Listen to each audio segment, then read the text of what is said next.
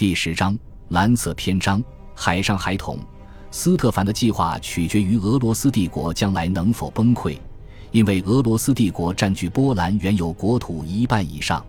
这也取决于德国的良好意愿，因为德国也参与了瓜分波兰。威廉的名字碰巧也和德国有关。一八九五年，最为著名的威廉就是德国皇帝威廉二世。一八七九年，哈布斯堡王朝与德国签订同盟条约。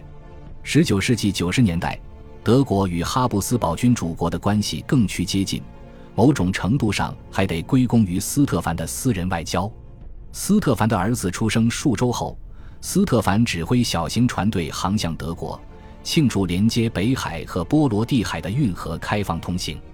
斯特凡是比威廉二世更为优秀的水手，但位于基尔的帝国军港还是让他深受触动。基尔军港让哈布斯堡的海军基地普拉军港相形见绌，德国海军更是让哈布斯堡海军自惭形秽。一八六六年战争表明。奥地利在陆地上绝非德国对手，斯特凡此时亲眼看到，在公海上亦复如是。如果哈布斯堡君主国无力对抗德国，那么最好跟德国结盟。斯特凡告诉德国皇帝，自己刚出生的儿子也叫威廉，这是宾主尽欢的好事，这将被视为一种巧妙姿态，结盟的一方向另一方表达忠诚。后来，斯特凡就从海军退役了。或许德国之行让他确信自己在海军已难有作为，海军只是让他对蔚蓝的大海有了惊鸿一瞥，而哈布斯堡家族的祖先却曾控制海洋。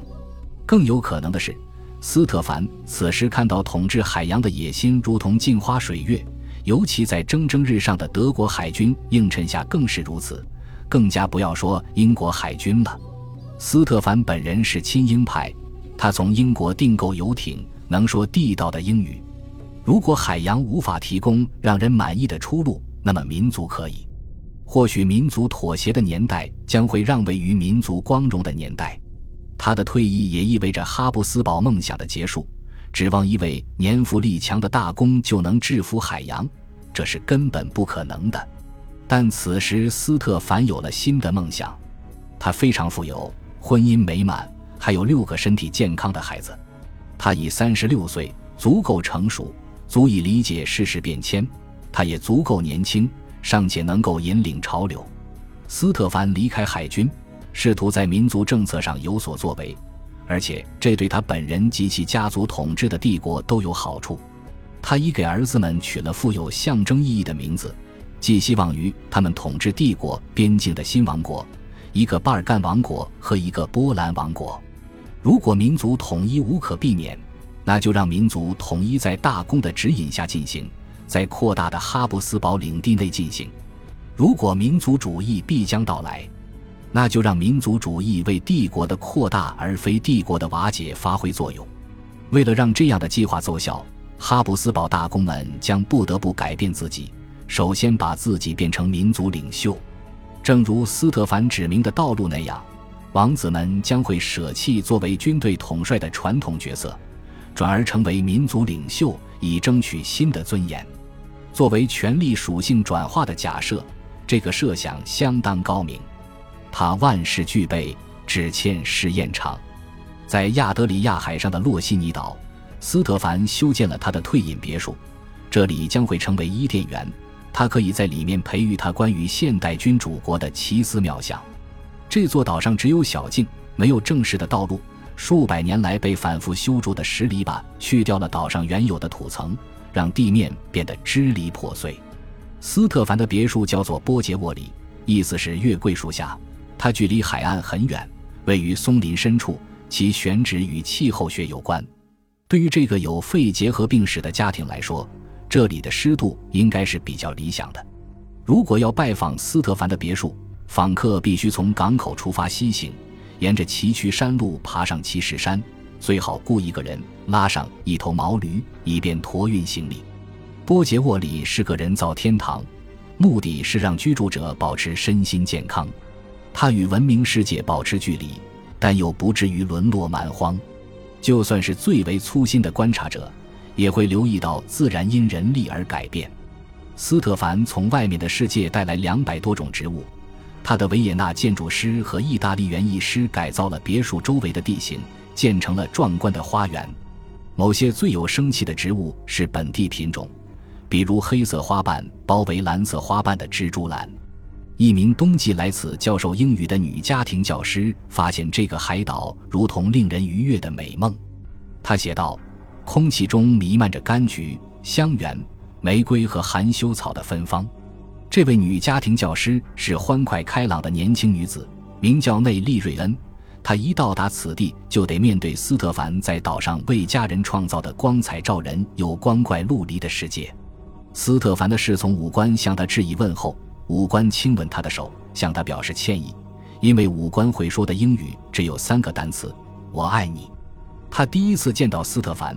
这位大公就坚持跟客人立刻去打网球，在网球场上，这位大公是个绝对的统治者。棕榈树排列成形，四名身穿民族服装的球童随时候命，他们高举长杆以撑起球网。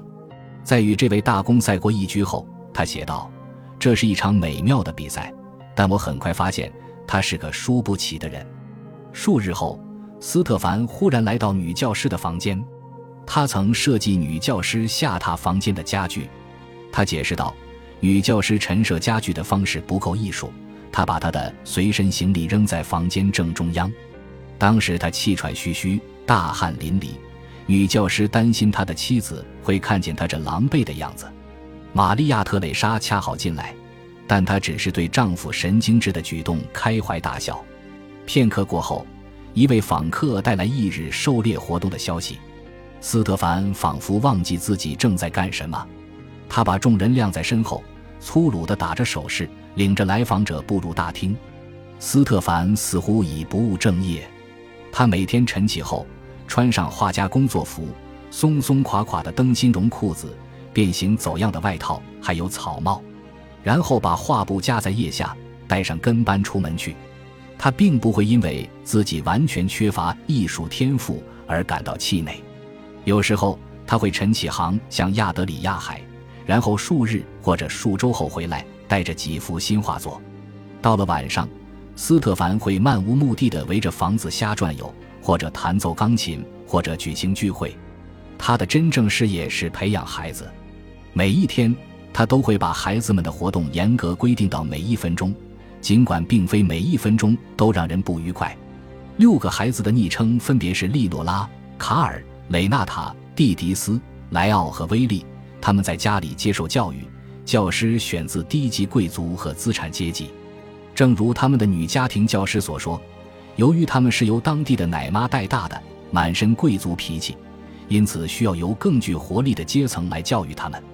孩子们每天六点起床，七点集合，八点上课，十点吃一块三明治，喝一杯红酒，十一点边说外语边散步。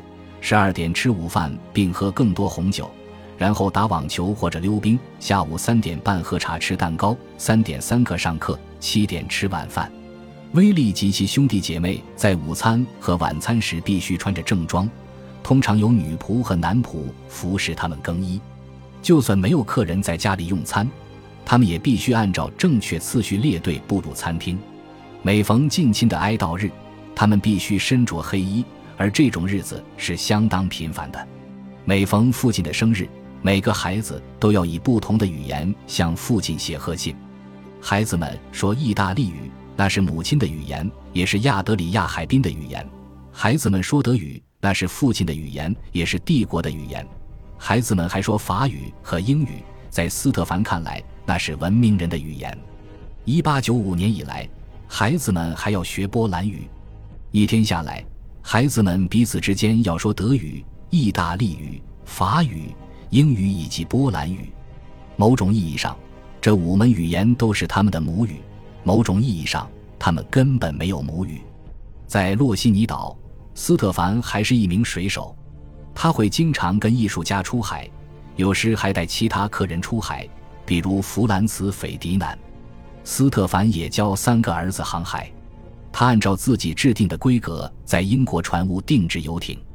他用英语写信给造船者，要求进行细微的修改，解释到这会让船的外观更好看。新游艇的交付仪式总是让人兴奋。这个家庭环绕亚得里亚海航行，前往的里雅斯特、威尼斯或者意大利的其他地方。有一次，这个家庭到访巴黎，去看圣尼古拉大教堂，在那里，斯特凡突发奇想，坚持买下一只黑山羊。一九零零年夏天，这个家庭前往圣彼得堡，那是俄罗斯帝国哈布斯堡王朝在东方的强邻和对手的首都。哈布斯堡君主国与俄罗斯有着漫长的东部边界，而且两国关系相当紧张。这两个帝国在巴尔干半岛同样是对手。俄罗斯希望巴尔干半岛上的东正教君主国多多益善，并忠于俄国，而奥地利则希望亲手控制亚得里亚海沿岸地区，趁着奥斯曼帝国衰落之际赶紧下手。两国在波兰问题上同样有所竞争。俄国追求严格的中央集权政策，对于波兰人在加里西亚享有的自由深感疑虑。如果加里西亚成为波兰统一的基础，那么波兰的扩张必将以俄国的损失为代价。感谢您的收听，喜欢别忘了订阅加关注，主页有更多精彩内容。